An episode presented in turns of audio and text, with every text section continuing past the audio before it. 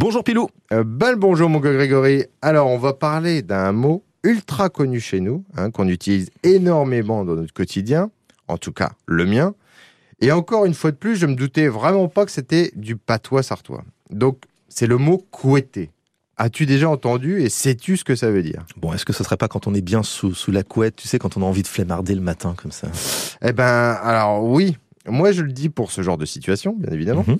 Mais le terme couetter, c'est être enjoué, ravi, Ah ouais. jusqu'à même être excité. Tu vois, on le dit aussi souvent pour les chiens, tu sais, qui remuent la queue.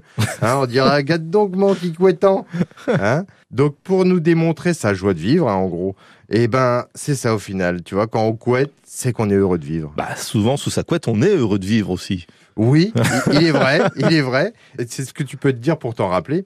Il faut savoir qu'on l'utilise aussi pour désigner ceux qui se tortillent de manière un petit peu prétentieuse, tu vois. Ce qui n'est pas notre cas, bien évidemment. Non, Bah bien non. évidemment. Non, non, non. Mais je suis sûr que toi et les auditeurs savent de qui on parle. Ceux qui sont complètement désaxés des hanches, hein, qu'on se demande si c'est possible de marcher comme ça. Ouais, surtout principalement pour se faire remarquer. hein, D'ailleurs, eh bien, on finira là-dessus. Merci beaucoup, euh, Pilou. À bientôt. Eh ben, écoute, tout en couettant, je te dis à tout bientôt, mon gars Grégory.